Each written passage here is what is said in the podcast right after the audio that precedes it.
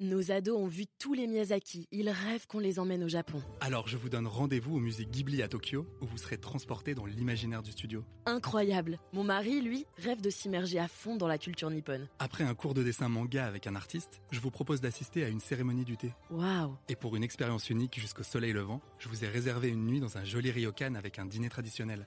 Je nous y vois déjà. Avec Marco Vasco, ne rêvez plus, vivez votre voyage l'esprit libre. Au rendez-vous sur marcovasco.fr pour imaginer votre prochain voyage sur mesure. Figaro Radio, libre à vous. Guillaume de Monjou. Figaro Radio.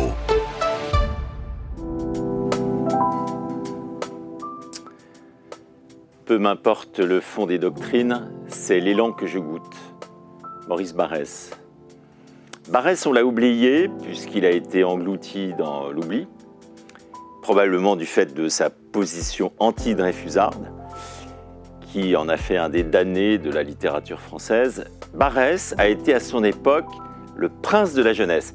C'est comme ça qu'on appelait Barrès, le prince de la jeunesse, parce qu'il a donné à toute une génération un immense besoin de vivre intensément. L'élan que je goûte, c'est un vitaliste, quelqu'un qui croit que ce qui est plus important que toutes les doctrines, que toutes les sorties intellectuelles dont on est abreuvé, ce qui compte, c'est l'énergie vitale qu'un individu est capable de développer et d'incarner dans la création. Donc Barès, c'est quelqu'un qui reste extraordinairement moderne et pertinent pour notre époque. Et il faut plus être du côté de Bloom, qui pardonnait à Barès son anti-dreyfusisme à cause de son génie. Il faut redécouvrir Barès.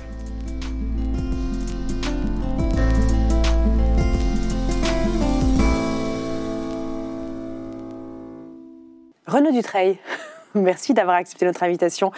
Vous êtes né en Savoie, à Chambéry, et vous êtes euh, normalien, diplômé euh, d'un doctorat en sociologie de l'art à l'EHESS, puis de l'ENA, et vous êtes sorti conseiller d'État de cette grande école disparue. Euh, vous êtes entré au Parlement à l'âge de 34 ans. Vous êtes devenu député de la première circonscription de la Marne. Vous avez été ministre des PME, du commerce, de l'artisanat, des professions libérales sous la présidence de Chirac, Jacques Chirac. On vous doit un ensemble de lois en faveur des PME, facilitant la création, le financement et la transmission euh, d'entreprises. Emmanuel Macron, euh, libéral comme vous, euh, doit apprécier cet héritage. Un échec aux élections municipales à Reims en 2007 vous a convaincu entre autres, de quitter la politique et vous êtes parti pour New York, où vous avez coordonné les activités du groupe LVMH dans la zone Amérique du Nord. Vous êtes marié, vous avez quatre enfants et à présent, vous travaillez dans les affaires, la finance et dans mille autres choses. Vous êtes au bon balcon pour observer la France telle qu'elle va ou telle qu'elle ne va pas, et j'aimerais bien en parler avec vous. Est-ce que j'ai fait des grosses erreurs dans cette présentation succincte? Non, non, c'était très correct, très exact. correct, j'ai entendu. Un questionnaire. Pourriez-vous décrire en trois adjectifs l'enfance que vous avez eue, Renaud Dutreil? Une enfance heureuse et studieuse. Bon élève, travaillant énormément, et une enfance tournée vers la vie intellectuelle et la littérature. Mon meilleur compagnon quand j'étais enfant, c'était les livres. Et j'ai gardé cette habitude de voyager avec des livres toujours. Mais dans une famille nombreuse, on avait la place pour pouvoir se soustraire au brouhaha Oui, euh, c'était mon île euh, secrète, donc euh, partir dans les livres et oublier tout ce qui se passait autour. Donc j'ai toujours été un voyageur de, livres. Votre mère vous a-t-elle aimé? Je crois qu'elle m'a adoré. et alors, je pensais que c'était parce que j'avais des bonnes notes à l'école, donc elle se disait, tiens, celui-là me pose pas de problème. Et en fait, j'ai aussi eu le sentiment, quand je suis devenu adulte, d'avoir été probablement trop avare d'amour envers ma mère. Et c'est quelque chose que les enfants ressentent bien souvent, cet égoïsme de l'enfance, où on ne se rend pas compte de l'amour immense qui est donné par les parents, mère, père, et que peut-être on ne rend pas assez quand on est enfant. Et quand on a envie de le rendre, c'est souvent trop tard. Donc euh, je suis comme ces fils qui ont été fortifiés par l'amour de leur mère. Je pense que être un, garçon aimé par sa mère, c'est la meilleure chance qu'on puisse avoir pour avoir confiance en soi dans la vie. Il y en a d'ailleurs qui aujourd'hui euh, en souffrent. En souffrent parce qu'ils ont été trop confiants. et trop abreuvés de confiance en eux-mêmes. Hmm. Que gardez-vous de breton dans votre caractère, de breton ou d'alsacien, qui sont vos deux, un peu Alors, la Bretagne, pour moi, c'est la mer, la mer MER, rude, la mer MER, la mer sauvage, la mer euh, qui s'empare de l'homme et parfois le rend à l'état de cadavre, et le fait aussi rêver aux infinis, aux lointains, à tout ce qui peut être, euh, euh, comme euh, Jean-Louis Etienne le disait, l'exploration permanente. Et l'Alsace, c'est le côté patriote. Les Alsaciens aiment la France, euh, ils savent ce que c'est qu'être exclu de la France. Ce sont vraiment des, des patriotes. Moi, mes, mes ancêtres alsaciens étaient des, passionnés de la France, résistants dès qu'ils pouvaient l'être. Et j'ai gardé aussi ce patriotisme exigeant d'Alsaciens, parfois très critique envers la France de l'intérieur, et aussi ce sens un peu germanique du travail bien fait et, et de, et de l'organisation de la discipline, ce qui rend probablement ceux qui vivent avec moi euh, la, la vie extrêmement insupportable. Alors justement, où éprouvez-vous, Renaud Dutreil, le plus douloureusement votre limite? Mes limites, c'est limite, une grosse limite. de ne pas m'arrêter à temps et donc de ne pas euh, me poser des limites. Généralement, je, je vais toujours euh, le pont trop loin. Et je pense que c'est aussi une des magnifiques choses de la vie de couple, c'est que quand on ne sait pas s'arrêter à temps, très souvent, et qu'on vit avec quelqu'un, c'est cette personne qui vous dit non là tu vas trop loin. Et donc Il faut avoir euh, la plupart du temps on ne l'écoute pas, mais on s'aperçoit a posteriori qu'elle avait raison. C'est ce que je vis très souvent avec ma femme. Quelle, question inverse, dans quelle activité euh, sentez-vous que vous exultez avec tous vos talents? Alors j'étais un enfant très timide et qui s'est réfugié dans la littérature. Et la vie politique pour moi n'était pas une chose naturelle. Parler en public, affronter des salles nombreuses, être capable d'avoir réponse à tout et, d'enthousiasmer aussi un, un auditoire. Et j'ai appris ça. Euh, j'ai d'ailleurs eu une période où je voulais être comédien et donc j'ai fait du théâtre pendant quelques années à, à Normal Sup. Et ça a été aussi une épreuve sur moi, de surmonter le, trac, euh, la timidité. Mais j'ai beaucoup aimé, j'ai trouvé beaucoup de bonheur à partager avec euh, un public ou aussi des gens qui posent des questions, qui répondent et qui ont leur avis, euh, cette chaleur de, de discuter, de débattre euh, ensemble. Une sorte de fièvre de, La, la fièvre du débat, de de, l'échange. de ce qui fait que nous sommes des animaux sociaux et, et nous ne pouvons pas vivre dans la solitude, y compris la belle solitude de la littérature. Nous avons besoin d'échanger, de partager. Et cette chaleur qui naît de, de l'échange, elle, elle est très précieuse. Et je me suis découvert un goût pour ça que je n'avais pas peut-être quand j'étais euh, plus jeune. Alors le théâtre, Normal Sup, la littérature, ça vous fait beaucoup de points communs avec ce président de la République que nous avons, Emmanuel Macron. Alors si vous étiez vous-même, Renaud Dutreil, président sur le champ, euh, sur quel domaine concentreriez-vous votre effort immédiat? Alors, autrefois, euh, quand on faisait du latin, on appelait l'école alma mater. Alma, nourricier, et mater, la mère. Donc l'école, c'est la mère nourricière d'un peuple, d'un pays, et pour le coup, l'école, c'est la alma mater de la France. Or, cette alma mater, aujourd'hui, est à terre, elle est gravement malade, et donc s'il y a quelque chose à faire, c'est de la remettre euh, debout, de revenir à ce beau mot d'instituteur qui veut dire mettre debout un esprit, et donc de reconstruire l'école de la République. C'est crédible, faisable euh, C'est très difficile pour euh, les hommes politiques ou les femmes politiques qui vivent dans l'instantané, qui ont un horizon à très court terme. Parce que, comme en agriculture, quand on sème euh, en matière d'éducation, on récolte 20 ans après. C'est un temps extrêmement long. C'est comme les grandes forêts euh, où on sème des arbres, et ils vont, ils vont mettre peut-être 100 ans avant de, de devenir un mât de, bateau. Donc il faut une énorme patience, et euh, la démocratie d'aujourd'hui, extrêmement rapide, extrêmement exigeante et capricieuse, ne permet pas d'avoir ce temps-là. Donc il faut des hommes politiques ou des femmes politiques qui ont la capacité à se sacrifier dans le court terme pour reconstruire cet édifice qu'on appelle l'école, et qui lui produira des effets, des fruits dans 20 ans. Quel homme politique aujourd'hui, voyez-vous, avec cette vision Aucun. Aucun. Non, je ne vois personne aujourd'hui capable de redresser notre euh, pays, ce qui évidemment nourrit un certain pessimisme de, de ma part. Je suis très inquiet, très inquiet pour mon Mhm. pays. J'ai fait de la politique, j'ai aimé ça, j'aime la France. Euh, moins les Français que la France, d'ailleurs, c'est probablement un des défauts que j'ai eu quand j'ai fait de la politique. Je mets la France au-dessus des Français et, et je trouve que en tant que peuple, euh, les Français ont aussi leur part de responsabilité dans ce que la France est en train de devenir. Donc il faut être exigeant envers les élites, et c'est tout à fait normal dans une démocratie, mais il faut être aussi exigeant envers euh, le peuple français, qui a des devoirs et qui doit euh, aujourd'hui les connaître et les respecter. Donc je suis très inquiet parce que je ne vois pas de personnalité qui soit capable euh, de courage. Euh, le courage est une euh, vertu. Euh, Chez les Romains, c'était la vertu essentielle. Suprême. Et Ouais. dans la démocratie moderne, c'est la dernière des vertus. Renaud Dutreil, il n'est pas si fréquent de recevoir un, un homme politique euh, retraité à 40 ans.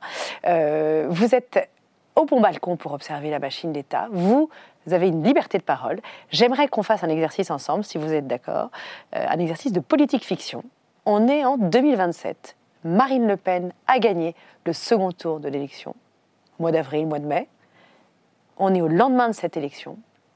À quoi ressemble la France et vers quoi elle va? C'est intéressant. Donc la France est probablement traumatisée comme elle n'en a jamais été. Euh, on imagine évidemment le tremblement de terre que c'est en France, en Europe, dans le monde. C'est euh, quelque chose qu'on a beaucoup de, mal à mesurer. Euh, Marine Le Pen va se trouver immédiatement confrontée à une série de crises.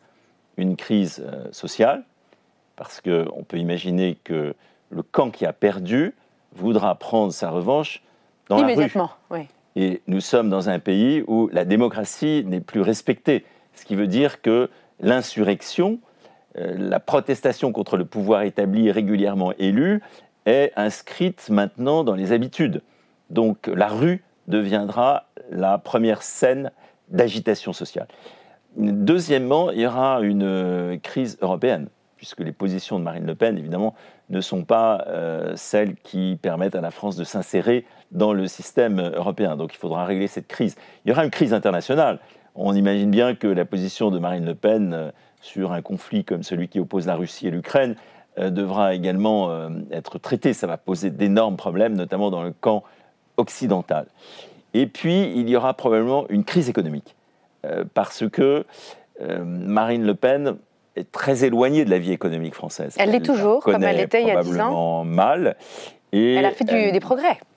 elle voulait sortir de l'euro, maintenant elle, elle change un peu d'avis. donc- donc, la grande question, c'est est-ce que avant son élection, puisque nous sommes en 2027, est-ce que avant son élection, Marine Le Pen a adapté son programme économique? Est-ce qu'elle en a fait un programme économique réaliste? Ou bien est-ce qu'elle a décidé d'être l'apprenti sorcier de la politique économique euh, française? Ça, on ne le sait pas. Moi, mon pari, c'est que la raison sur ce sujet-là euh, s'imposera au Rassemblement national et que le programme économique sera probablement beaucoup plus modéré qu'il ne l'est aujourd'hui quand on regarde les, écrits du, du RN. Euh, on peut d'ailleurs imaginer que ce qui s'est passé en Italie pourrait se, se Mm. passer également en France vis-à-vis de l'Europe et du, du champ économique. Restons dans l'Hexagone. Quel gouvernement elle forme? Elle forme Elle a un une majorité euh, au Parlement. qui va dépendre de sa majorité. Si elle a une majorité relative, Mm. elle sera obligée de trouver des alliés, ou bien on aura immédiatement une crise politique, ce qui n'est pas impossible. Si elle a la majorité absolue, et on peut imaginer que s'il y a eu assez de Français pour euh, l'élire au deuxième tour, il y aura une majorité à l'Assemblée nationale, parce que euh, il y aura nécessairement une espèce de volonté d'essayer cette solution qui ne l'a jamais été. Donc elle aura une majorité absolue, et dans ce cas-là, elle devra choisir un Premier ministre. Peut-être euh, Bardella. Donc on aura un Dans tandem. son camp, vous ne pensez pas qu'elle va devoir. Oui, majorité absolue, elle n'a pas besoin de faire de concessions à la droite, mais sinon, imaginez qu'elle ait besoin de composer une coalition et qu'elle ait besoin de donner des gages. Quel genre de figure politique à droite, dans la droite modérée, euh, pourrait. euh, Je pense que les personnalités politiques qui viennent d'un parti très minoritaire qui s'est battu contre tous, euh, ces personnalités-là veulent avoir à leur côté quelqu'un qui leur ressemble, qui est un compagnon de route. Donc son premier Premier ministre sera, à mon avis, Bardella. Donc on imagine ce tandem très étonnant. Euh, une femme qui est une routière de la vie politique française, succédant à un vieux routier de la politique française, n'ayant jamais pu accéder à l'Élysée. Et puis ce jeune homme très Fringant. inconnu et qui a une trajectoire assez incroyable et qui vient du, du peuple. On sent qu'il y a une fibre populaire très forte euh, chez, chez ce garçon. Donc ce tandem va devoir gérer un nombre incalculable de problèmes avec très peu d'expérience et autour d'eux des gens extrêmement inexpérimentés.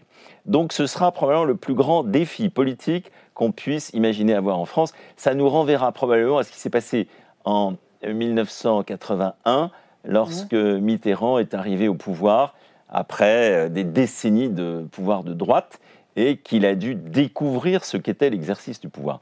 Donc euh, il faut s'attendre à une, une France euh, secouée comme elle ne l'a jamais été. On est en 2000, euh, maintenant, on est vers Noël 2027. Les institutions tournent. Normalement, vous êtes conseiller d'État. Euh, Vous avez quand même un regard sur comment euh, l'administration française est une espèce de grande machine bien huilée. Est-ce que vous pensez que ça tourne toujours et que, est-ce que l'État profond est docile avec le nouveau, le nouveau pouvoir? Il sera certainement docile dans les apparences. En revanche, il se mettra en travers de la route euh, dès lors qu'il a le sentiment qu'il est le gardien d'une sorte de permanence française. Ce qui va se passer. Donc, alors, comment et, ça va et- et donc, on aura des difficultés, alors, euh, enfin, si on se met à la place de ceux qui gouvernent, du côté de l'appareil judiciaire, puisque c'est un pouvoir qui se considère comme à part de l'exécutif et du législatif, donc il peut tout à fait se mettre lui aussi en travers de la route de l'exécutif. Et la justice, c'est la justice administrative, c'est la justice euh, judiciaire. Donc c'est beaucoup, beaucoup de décisions qui peuvent être prises à l'encontre de la politique du gouvernement. Et puis il y aura la rue qui va jouer un rôle euh, très très important. Il n'est pas impossible que la gauche euh, essaye de recréer la fièvre des années 30, Euh, c'est-à-dire que aille chercher dans la rue la revanche euh, des urnes, avec euh, donc des affrontements, avec euh, des factions, avec tous les samedis peut-être des centaines de milliers de manifestants, avec une sorte de climat d'impossible gouvernement.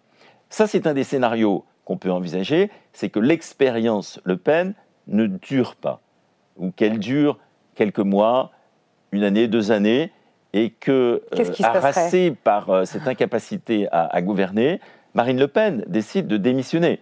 C'est un scénario possible. Et dans ce cas-là, on se retrouve avec une nouvelle élection présidentielle. On est en 2031. On est peut-être 2030. même en 2028 ou Oui. 2029 Ah oui, très près de l'élection. avant la fin des Ouais. décennies. Et là aussi, nous sommes dans la fiction, Emmanuel Macron sort de sa brève retraite et se représente pour la troisième fois euh, devant les Français et est élu président de la République. Donc on a un troisième mandat Emmanuel Macron après une euh, agitation de quelques mois qui se sera appelée euh, Marine Le Pen. Vous pensez qu'il en a envie, Emmanuel Macron, d'un troisième mandat? Je pense qu'il n'en a pas envie maintenant, mais qu'il en aura envie. Poussé par l'histoire. poussé par ses amis qui lui diront tu es le sauveur. Beaucoup d'anciens présidents de la République rêvent d'être appelés comme des sauveurs. Ah. La plupart du temps, personne n'appuie sur la sonnette et c'est leur grande frustration. On voit bien, sans Ça les personne, que beaucoup attendent que euh, la sonnette soit tirée. Mais euh, dans ce scénario-là, un Macron revenant en troisième mandat peut tout à fait être élu. Et on peut imaginer un Macron très différent euh, de celui des deux premiers mandats, c'est-à-dire ayant mûri, ayant appris euh, et, et accédant à une dimension historique dont on voit bien qu'elle est euh, difficile pour lui. Euh, Donc il serait à nouveau crédible lorsqu'il. ce serait probablement un président avec beaucoup plus de gravitas, oui. avec beaucoup plus de, aussi de, de sévérité, peut-être, dans le personnage, qui pourrait d'ailleurs plaire énormément aux Français. C'est un drôle de, c'est un drôle de mécanisme que celui du pouvoir. Vous, vous n'avez jamais voulu qu'on vous rappelle. euh, vous n'auriez pas rêvé finalement de redonner euh, de cette énergie, de, cette, euh, de ce regard que vous avez sur les, voilà, au service de la France, de le remettre vraiment en route dans une action politique? La, la sagesse, comme le disait le philosophe Alain, c'est de bien savoir que le pouvoir rend fou. Tous ceux qui euh, n'arrivent plus à maîtriser l'amour du pouvoir deviennent fous et dangereux. Donc, ça n'est pas quelque chose qui est inoffensif. Euh, moi, je m'étais astreint, ou plutôt ma famille m'avait astreint, à une date limite d'utilisation. Euh, et, je m'étais dit, nous nous étions dit, au bout de 15 ans, il faut arrêter.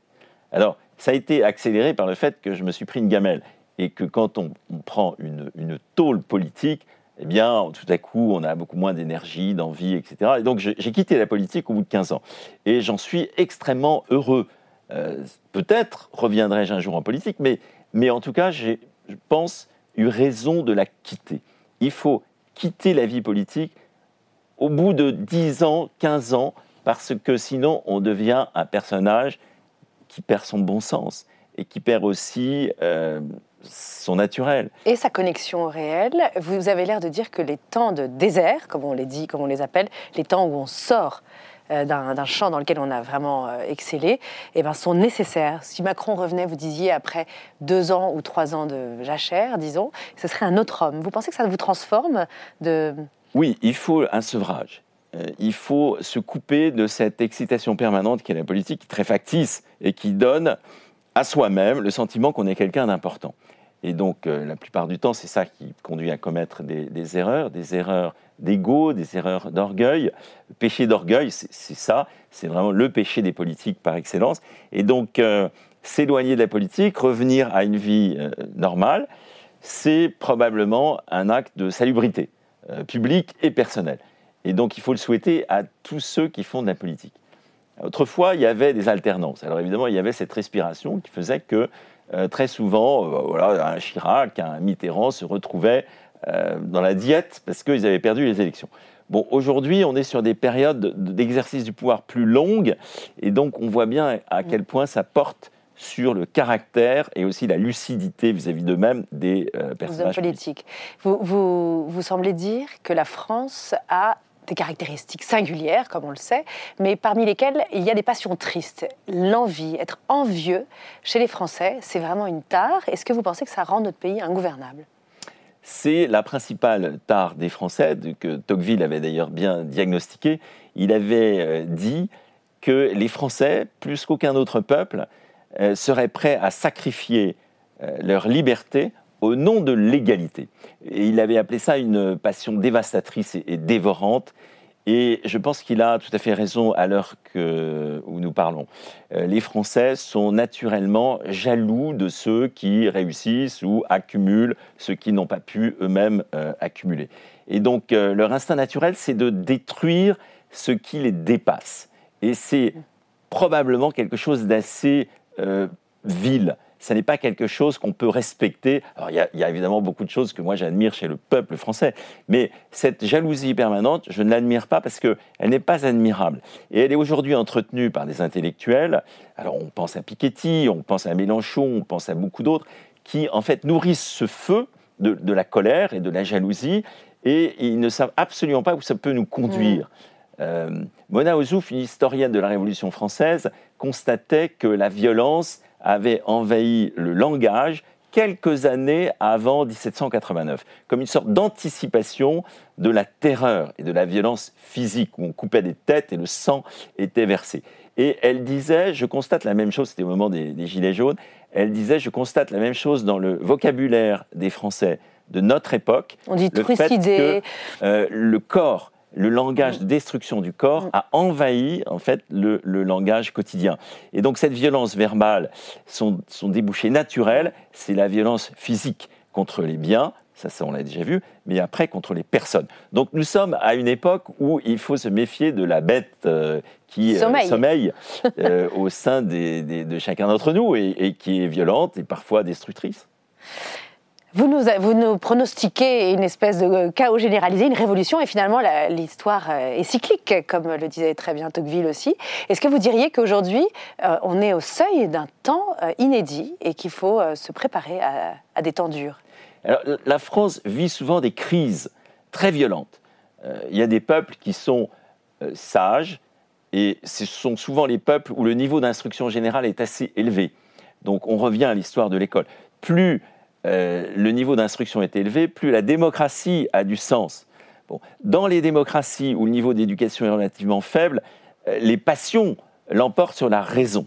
Et donc aujourd'hui, on a de très bons professionnels de la manipulation des, passions et qui savent en fait générer des, des émotions très fortes chez les électeurs. Ces émotions peuvent très bien conduire à des destructions, à de la violence. Et donc nous sommes effectivement aujourd'hui euh, confrontés à un risque extrêmement fort de violence. Je pense que ce qui frappe d'ailleurs euh, les Français dans le conflit euh, qui se déroule en Palestine, c'est de voir euh, un territoire encore plus petit que la France, mais où euh, la haine est devenue la règle. Et, et la haine qui va jusqu'à des abominations en termes de, de, de- de violence physique. L'apartheid aussi. je, je pense que ça, les Français se disent, on pourrait tout à fait l'avoir en France. C'est pas quelque chose d'impossible. Euh, et donc, évidemment, il, faut souhaiter que le, bon sens l'emporte. Mais le bon sens, c'est le fruit du travail et de l'éducation. Or, nous sommes dans une société où les gens travaillent moins, voire parfois pas du tout, et où le niveau éducatif est en train de régresser. Donc, ce qu'on appelle le bon sens populaire, hein, qui n'est pas forcément le fruit d'études approfondies, est en train de disparaître. Et, ça, c'est très inquiétant. Euh, Quelqu'un qui travaille, il, est conduit à un certain bon sens. Quand vous êtes ébéniste et que vous, avez la résistance du bois et que vous devez manipuler des, outils, vous sortez de votre atelier, ben, un certain bon sens. Euh, pareil quand on est boulanger. Bon, si les gens ne travaillent plus, ils sont manipulés de plus en plus par les émotions, les passions, et là, on ne sait plus à quel euh, individu on a affaire. Merci Renaud Dutreil d'avoir participé à cet exercice de politique fiction avec nous. Nos ados ont vu tous les Miyazaki. Ils rêvent qu'on les emmène au Japon. Alors je vous donne rendez-vous au musée Ghibli à Tokyo, où vous serez transporté dans l'imaginaire du studio. Incroyable. Mon mari, lui, rêve de s'immerger à fond dans la culture nippone. Après un cours de dessin manga avec un artiste, je vous propose d'assister à une cérémonie du thé. Waouh. Et pour une expérience unique jusqu'au soleil levant, je vous ai réservé une nuit dans un joli ryokan avec un dîner traditionnel. Je nous y vois déjà. Avec Marco Vasco, ne rêvez plus, vivez votre voyage l'esprit libre. Au rendez-vous sur marcovasco.fr pour imaginer votre prochain voyage sur mesure.